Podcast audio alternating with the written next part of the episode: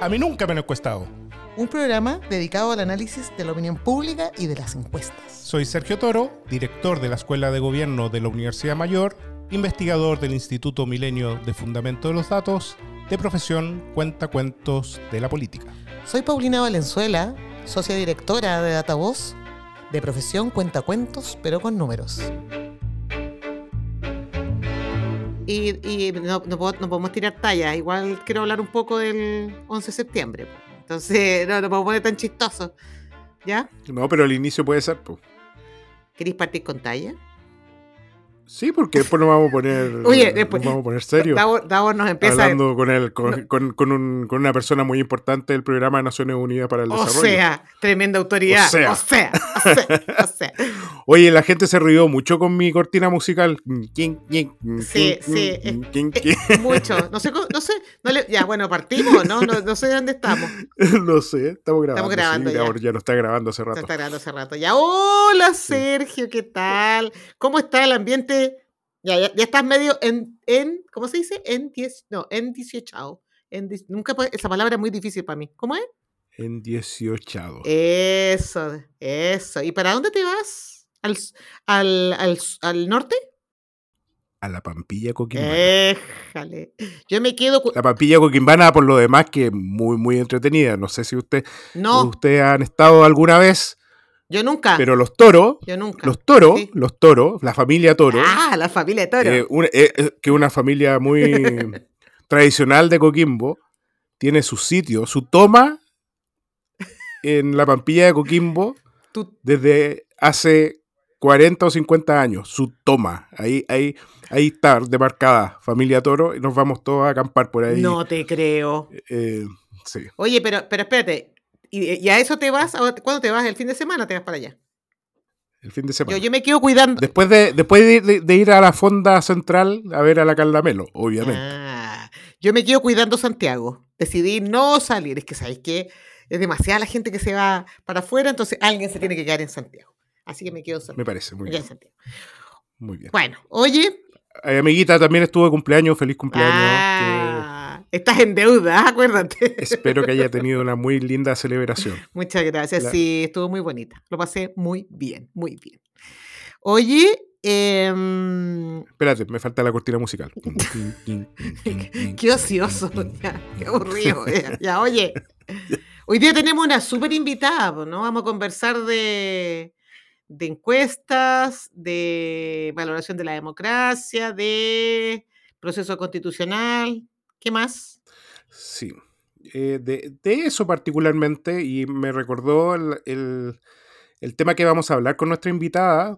eh, también yo creo que es, es importante hablar respecto a la conmemoración del 11 de septiembre.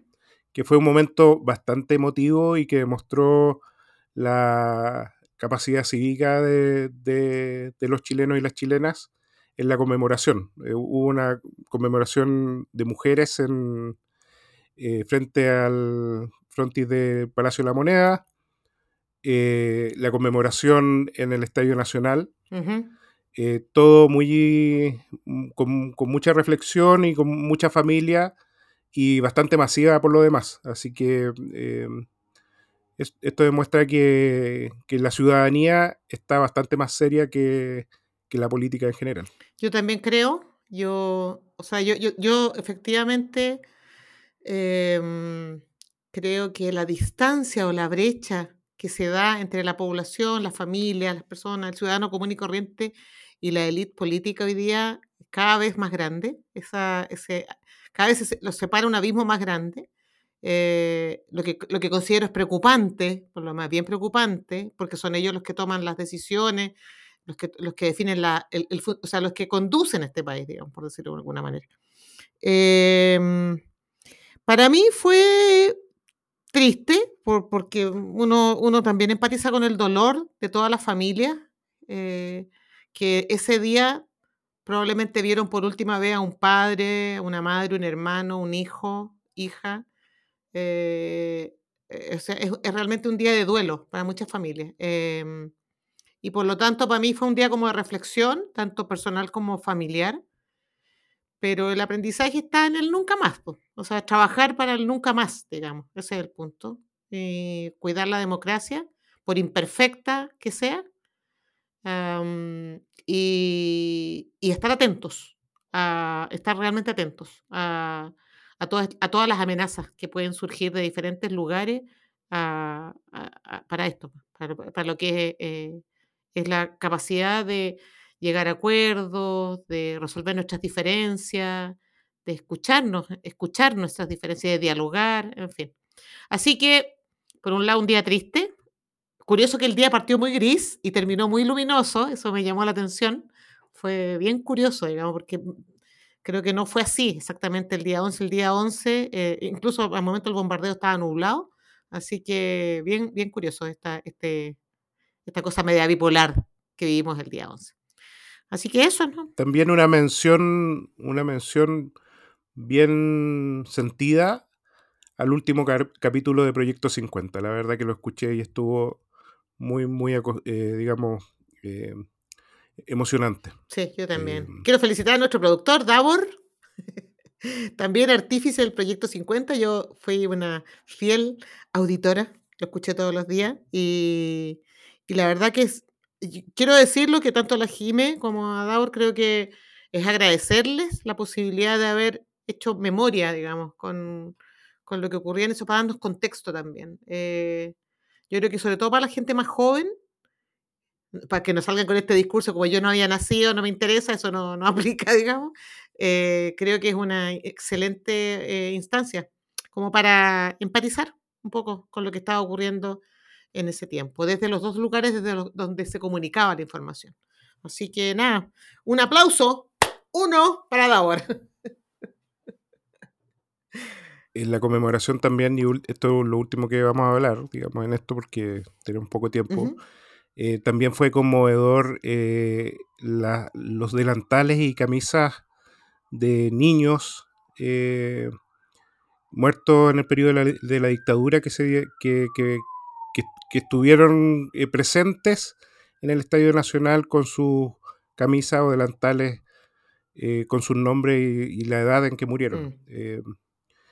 Eso, eso demuestra que es muy importante tener el nunca más como un, como un, concepto bien acuñado, no solo para nosotros los más viejos, sino también a los, a los jóvenes y niños que sí estaban presentes en el Estadio Nacional en esta conmemoración. Eso también fue importante. Sí, de todas maneras. Bueno, pero vamos a la conversación con nuestra invitada. Valentina Salas, una gran amiga del gran puerto de San Antonio. Debo decirlo antes de la presentación más oficial. Muy bien. Eh,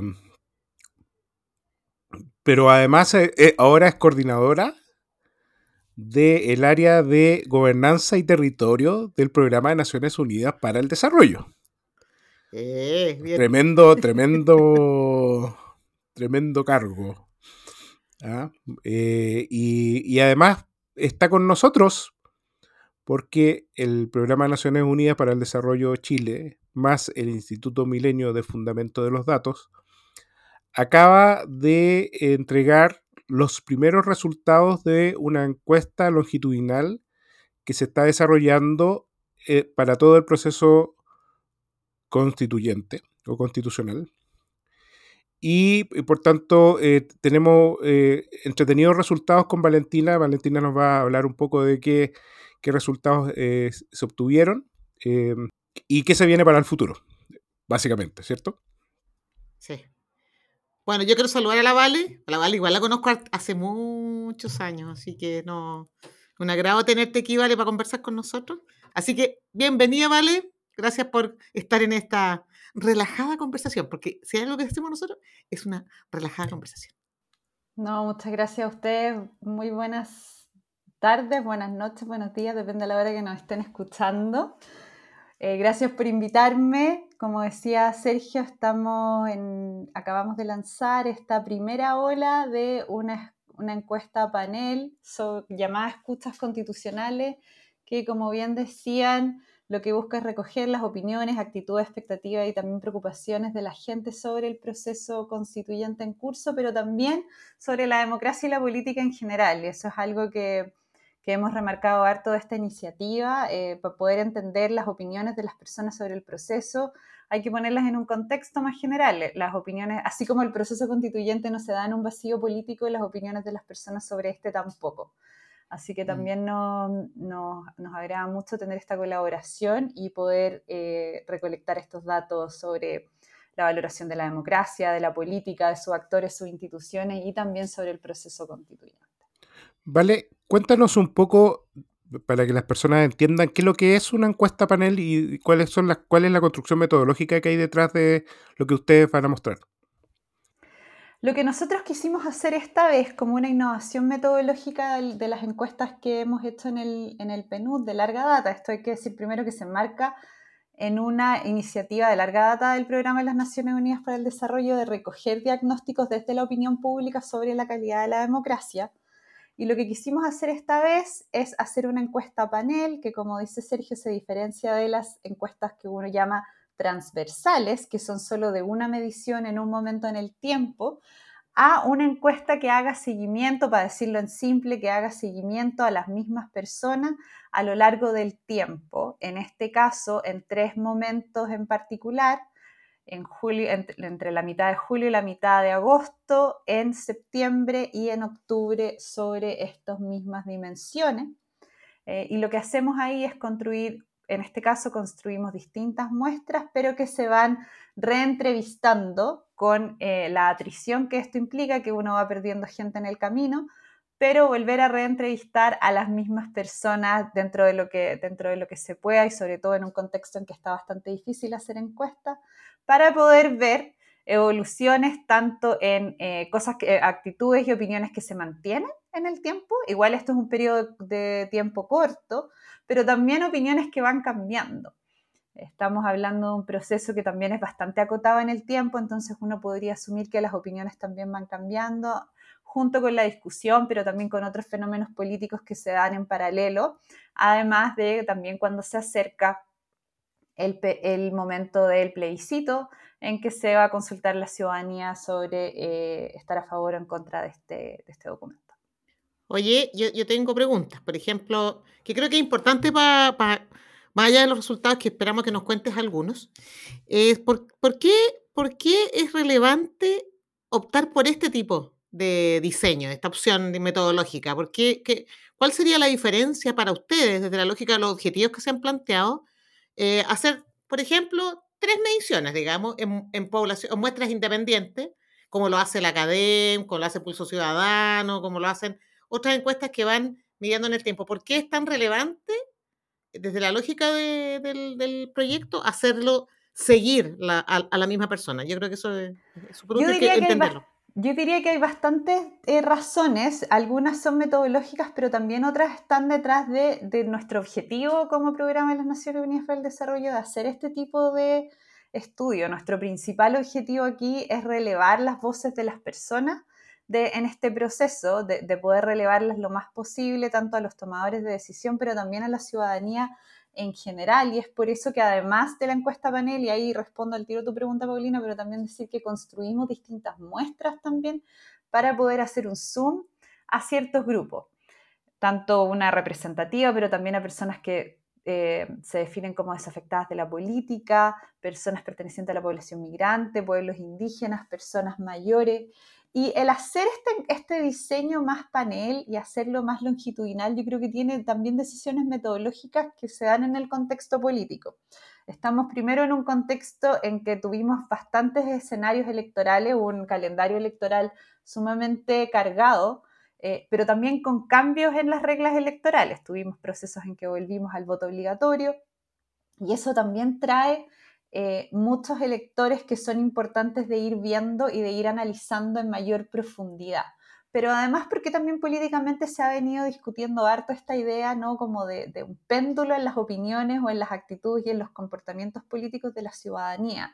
Como que se ha instalado también algunas tesis de que, de que las opiniones y los comportamientos políticos están cambiando rápidamente en el último tiempo, sin tener necesariamente datos sobre eso, ¿no? Porque ahí mm. tenemos algunas falacias que los datos, que los datos a nivel agregado no nos permiten eh, probar empíricamente. Eh, si, la gente que vota en una elección versus la otra votan de la misma manera o no. Si bien esos aspectos no son necesariamente los que estamos indagando, porque no, no, indagamos sobre comportamiento electoral en particular, yo creo que sí es importante en un periodo como este hacer un zoom eh, longitudinal que permita ver evoluciones, tanto como decía, como estabilidad, como cambios en las opiniones, tanto del proceso como de la democracia en general.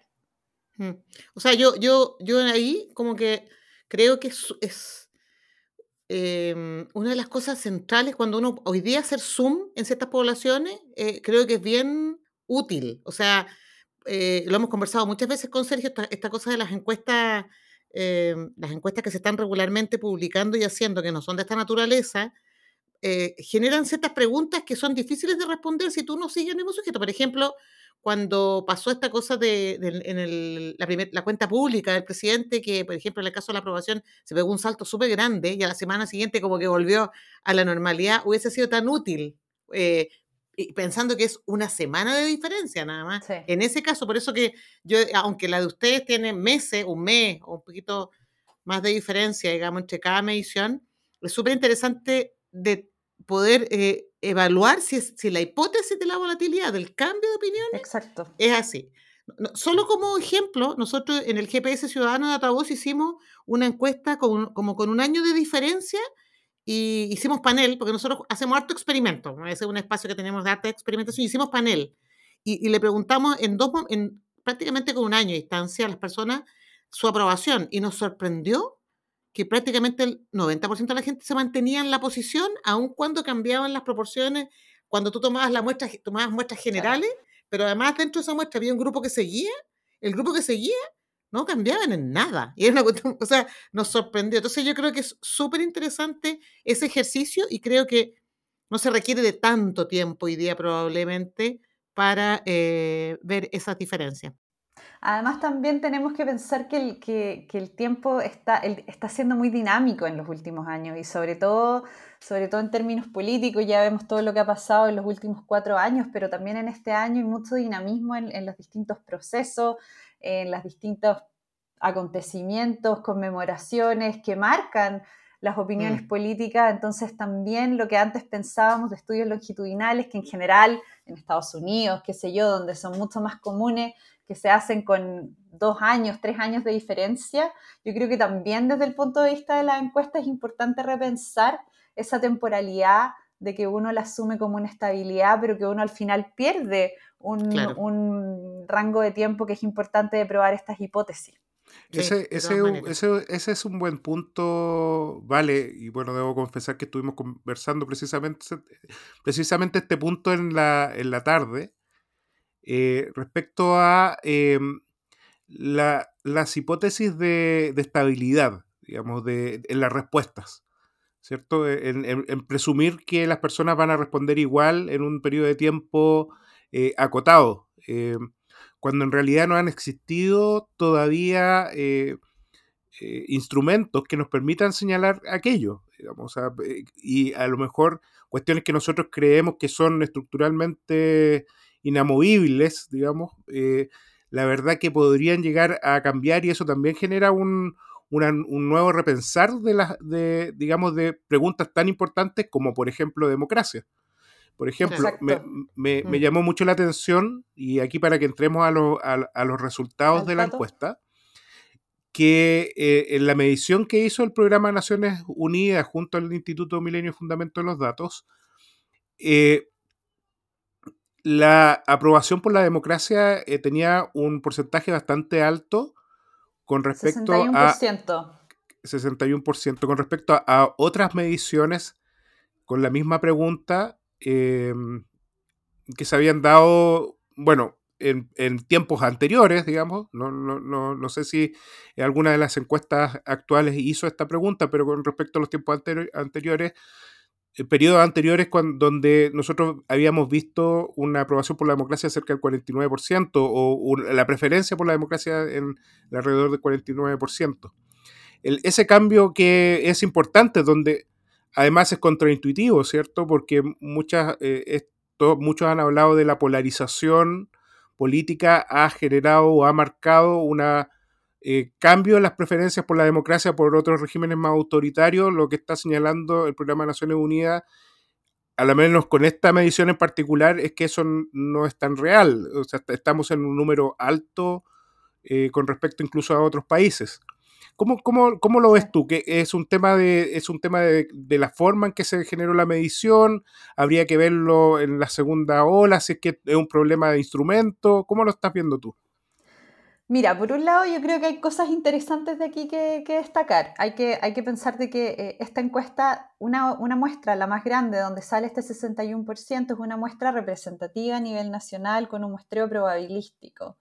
Entonces también hay que compararla con datos de encuestas que vienen del, del mismo tipo de muestreo y no de otros muestreos que son no probabilísticos y que quizás son de algunos de donde provienen estos datos con una menor valoración mm. normativa a la democracia. Eso me parece que es importante poner sobre la mesa, el, tipo de muestreo con el cual estamos comparando estos datos. Exactamente, o sea, si uno lo compara, eh, si uno, por ejemplo, lo que nosotros tenemos, y invito a todos los que nos están escuchando a entrar a www.estudiospenud.cl, donde van a poder descargar los principales resultados de esta, de esta encuesta, lo comparamos con resultados de auditoría a la democracia anteriores, que es también un proyecto de opinión pública que, desarrolló el PNUD desde los 2000 y 2010, que si bien no, era la, no es el mismo muestreo en términos del tamaño, mm. este, el, de este, el, de esta vez es un poco más pequeño, sí tiene una lógica muy parecida, es probabilístico, estratificado, una muestra representativa, entonces uno tiene que poner estos datos en ese, en ese contexto. Pero por otra parte, también diría dos cosas más. Uno, que yo creo que esta es una buena, es una buena noticia, pero que también hay que tomarla con cautela. Yo creo que estos datos nos siguen mostrando de que las y los chilenos tienen todavía lo que por los 2010 se llamó por mucho tiempo y en la Auditoría de la Democracia 2014 se llamó también así, como la reserva normativa democrática que teníamos, ¿no? Que más allá de las fluctuaciones que existían al la evaluación del funcionamiento práctico de la democracia, que en esta encuesta sigue siendo bastante bajo, alrededor del 14% de las personas señalan que funciona bien o muy bien, lo que nos da una luz de que no estamos hablando necesariamente de un error de medición, porque cuando uno le pregunta a la gente cómo funciona la democracia en la práctica, la gran mayoría señala regular o mal o muy mal, eh, pero que sí sigue existiendo esta brecha, esta brecha en la valoración normativa y que, y que sigue siendo alta. Ahora bien, yo creo que tal como tú dices, Sergio, esto hay que mirar cómo sigue en las próximas, en las próximas olas, en dos mm. sentidos. Uno, ¿esto se mantiene? O bien también la valoración normativa es volátil. Y yo creo que esta es, una, esta es una hipótesis que se ha tenido por mucho tiempo en los estudios de opinión pública en América Latina, pero también a nivel global, diría yo, ¿no? que, que las valoraciones normativas son estables porque tienen que ver con, como lo dice el concepto, con valores core de la democracia que las personas defienden independientemente de cómo sus instituciones y sus actores se despliegan en la práctica, cuál es como el desempeño de esos actores, pero como no tenemos estudios que hagan una medición en un corto periodo de tiempo, ¿no? y que nos permitan hacer una evolución longitudinal, que es lo que estamos intentando ver ahora, es un poco difícil ver eh, eso en la práctica empíricamente eh, de poder mirarlo. Y yo creo que ahí hay que tener, em, hay que tener bastante, bastante ojo con cómo se interpretan estos datos. Nosotros al mirarlos hacia atrás, como les comentaba con los datos de auditoría a la democracia, que vuelvo a hacer el, hincapié de que no es la misma, el mismo muestreo ni la misma encuesta, no es que estemos haciendo una comparación longitudinal, pero sí son encuestas comparables, nos muestran que los porcentajes se mantienen más o menos estables en los últimos ocho años la valoración normativa de la democracia se pegó un salto desde finales de los, de, los 2000 hasta principios de los 2010, que estaba como alrededor del 45% y subió al 60%. Entonces estamos en momentos bastante eh, parecidos a las mediciones anteriores, que en el caso de nuestras encuestas eran previo al 2019. Sí, lo último que quisiera decir sobre esto es que donde yo creo que hay que poner ojo no es solo en el porcentaje de la gente que dice que la democracia es preferible a cualquier otra forma de gobierno, sino que a la indiferencia. Recordemos que en mm. esta pregunta hay tres tipos de alternativa. Está la, la preferencia normativa en cualquier caso a la democracia.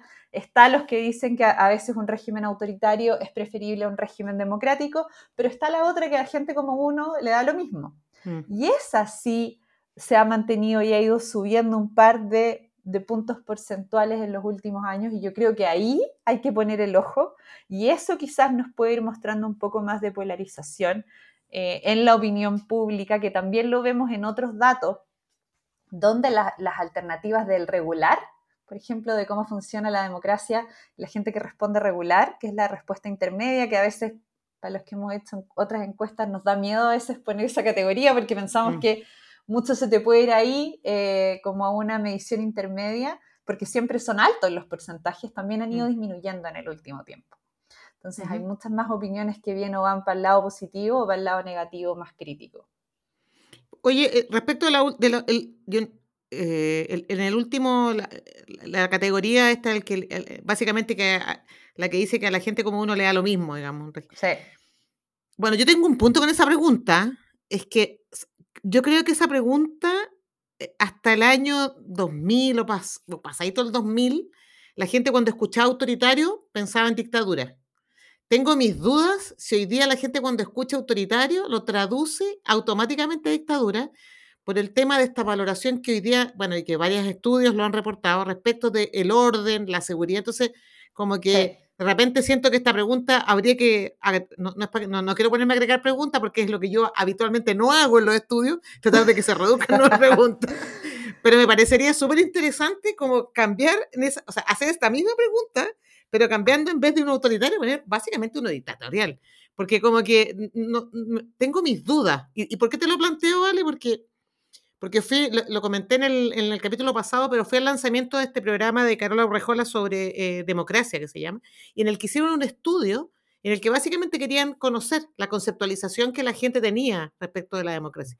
Y, y, ahí nos, y, ese estudio es interesante, tiene, un, eh, porque mostraba un poco como como que hay diferentes acepciones o creencias o conceptualizaciones de la democracia. Otros, unos que creen que tiene que ver con, básicamente, con la participación, pero otros que tienen que ver más bien con los derechos, con lo que uno puede exigirle, digamos. Entonces, creo que, creo que es interesante lo longitudinal en esa línea, pero también es interesante ir haciendo cambios en las métricas de repente, ajustándolas un poco como a estas preguntas que, que uno sabe, cuando, cuando alguien te responde una pregunta así, eh, tú no sabes exactamente hoy día lo que está pensando. Digamos. O sea, ¿cómo lo ves tú eso? Mi corazón cientista política eh, eh, clásica eh, se va a romper en este momento y quizás a Sergio no le va a gustar lo que voy a decir. No, pero. Dale nomás, Sergio, aquí no tiene derechos. es como clásica de la ciencia política, ¿no? Está, está aprobada en muchísimas partes, se hace en muchas partes y es súper importante porque nos permite ver esta adhesión normativa, de separarlo de lo ideal versus de lo práctico, como conversábamos antes. Pero yo creo que ahí hay varios puntos interesantes que tú planteas, Paulina, y yo creo que también nos vuelve un poco a la importancia de pensar las encuestas también de repente con una mirada un poco más interpretativista. Mm.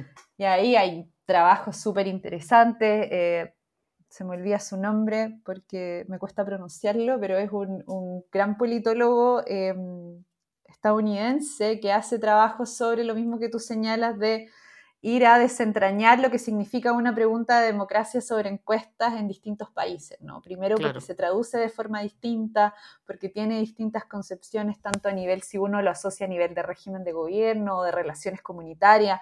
Entonces ahí yo creo que hay harto trabajo de que desentrañar, eh, que, es, que es importante verlo, y de también si los constructos que estamos intentando medir son realmente los que, de la forma en que, los en que lo preguntamos. Yo igual tiendo a defender esta pregunta porque siento que de, una u otra forma nos sigue capturando lo que tú dices. Mm. Eh, porque un régimen autoritario no es lo mismo que una dictadura.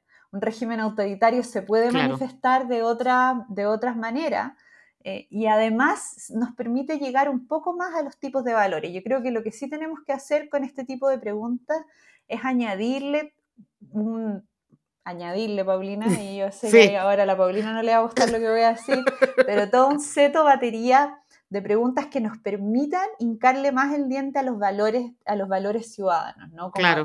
a, con qué se asocia la democracia en, en, términos de libertades, porque al final lo que esta pregunta intenta medir es la importancia de las libertades individuales y, de la protección de eso, ¿no?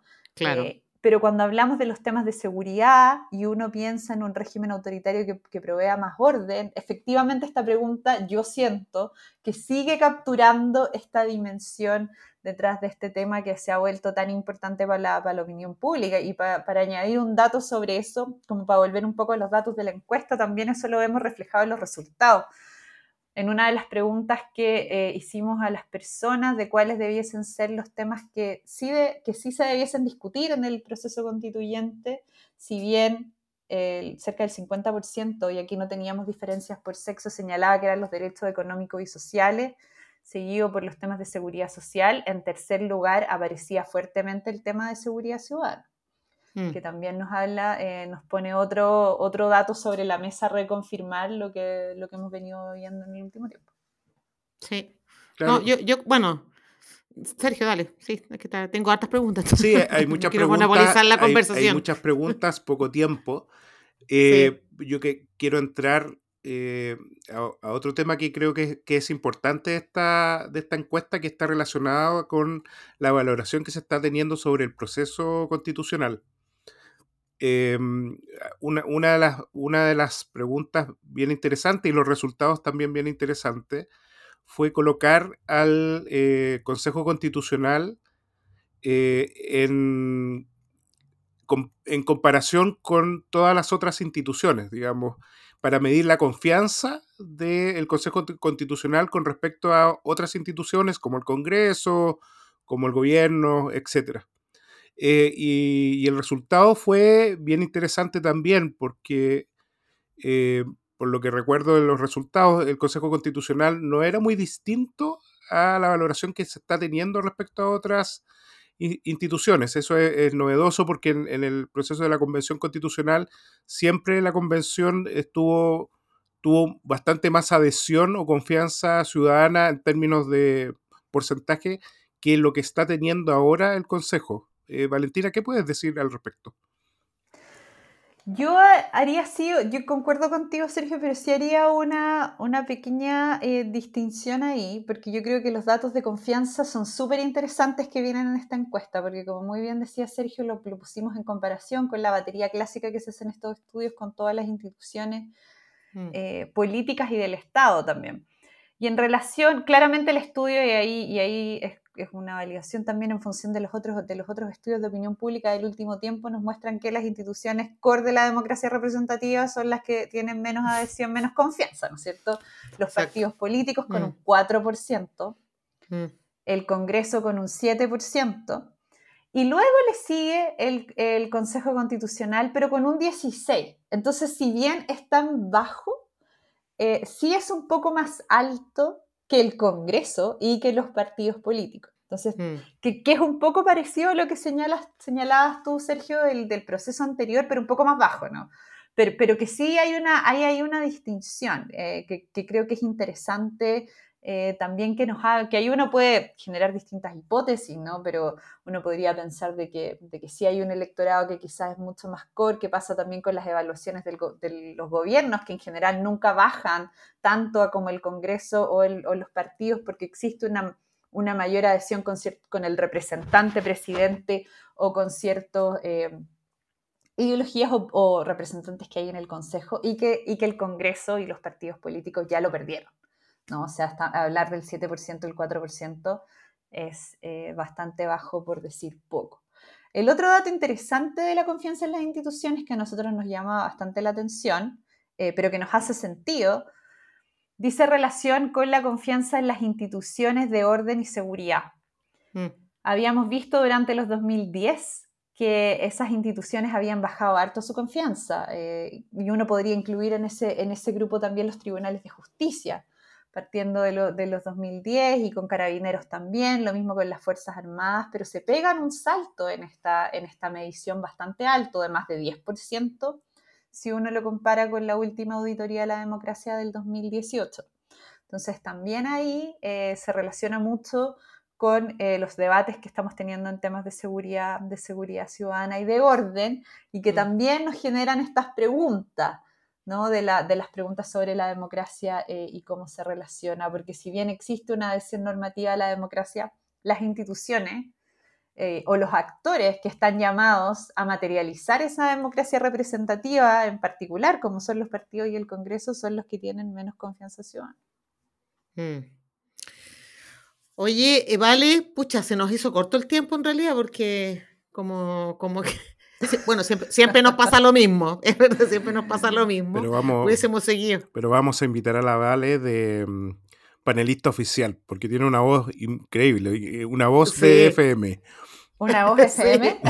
Sí. No, feliz y feliz de venir a comentar de nuevo. Vamos a estar, estamos por empezar el terreno de la segunda medición de esta encuesta panel. Esperamos tener resultados en seis semanas más, algo así, para poder compartir. Así que feliz de, de que nos vuelvan a invitar si así De quieren. todas maneras, de todas maneras. No, de todas maneras, porque es súper interesante ir compartiendo estas, este tipo de estudios porque no hay muchos en Chile. Entonces, y que, y que pe- efectivamente permiten responder desde un, desde un lugar distinto, digamos, estas preguntas. Eh, yo hoy día, solo como, creo que yo hoy día estoy cada vez más quali, a pesar de mi formación tan matemática y dura, digamos, cada vez más quali, pero solo quería hacer la reflexión que efectivamente hoy día el lenguaje hace una gran diferencia eh, respecto de cómo la gente se expresa de ciertas ideas. Entonces, efectivamente, dejar que la gente hable, por decirlo de una manera en, en su propia, que defina los conceptos en sus propias palabras, yo creo que nos acerca harto a entender y, a- y- y probablemente a estructurar preguntas nuevas. Esto es como un círculo, digamos, eh, que yo creo que hay que irlo mejorando, pero no, no, no pongas más preguntas, ¿vale? En ninguna encuesta, por favor. Preguntas abiertas a ser codificadas. No. No, pero de todas maneras. Y además, solo, pa- solo para cerrar, volver a reiterar que para nosotros el objetivo es poder poner eh, sobre la mesa las distintas opiniones de las personas y decir que además, a pesar de la baja confianza relativa y, la, y los bajos niveles de satisfacción con el proceso, sí nos muestra la encuesta que el 62% de, los, de las y los encuestados dicen que tienen algo que decir sobre el Mm. proceso. Y eso es importante. Sí. Eh, y yo creo que en estos, en estos ejercicios e iniciativas también de recolección de datos también permiten a la gente ser escuchada, así que tienen doble valor eh, de recolección de datos, pero también de espacio para poder escuchar a las personas en, en sus opiniones y preocupaciones. Yo, yo tengo, tengo una, una pequeña opinión respecto a esto de... mm, ¿De lo quali? De lo quali. Em, independiente, em, independiente, soy una persona que valora ese, ese método, no, no, no crean que, que no lo valoro. Pero yo me, yo me acuerdo hace mucho tiempo atrás, cuando hice un paper relacionado con inscripción juvenil, eh, decidí utilizar encuestas y también hacer entrevistas. Entonces mostré los resultados de las encuestas y después mostré los resultados de la entrevista, un poco para, para mostrar qué es lo que estaban pensando en ese minuto los jóvenes.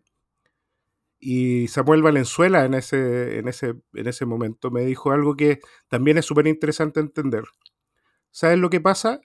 Me dijo, es que nosotros no sabemos si lo que están opinando las personas fue lo que opinó, fue, fue lo que ellos opinaban antes también, digamos. O sea, u, u otras generaciones opinaban. Es decir, Claro. eh, eh, es decir, podemos elugurar de que, el, de que el concepto de democracia ha cambiado, pero no tenemos ninguna certeza si ha cambiado en realidad, ¿cierto? Eh, Ah, claro. eh, Sí, y eso, eso también es, es- es relevante, Sí. es relevante entender Sí. que no, no crees que, que lo novedoso es lo que va saliendo porque es una interpretación del momento y no sabemos muy bien si ese- esa interpretación del momento fue la misma que anteriormente, digamos. Eso es más complejo Ah, porque no tenemos evidencia. Claro. No, claro, totalmente. Sí, claro. Sí, estoy de acuerdo contigo en eso, efectivamente.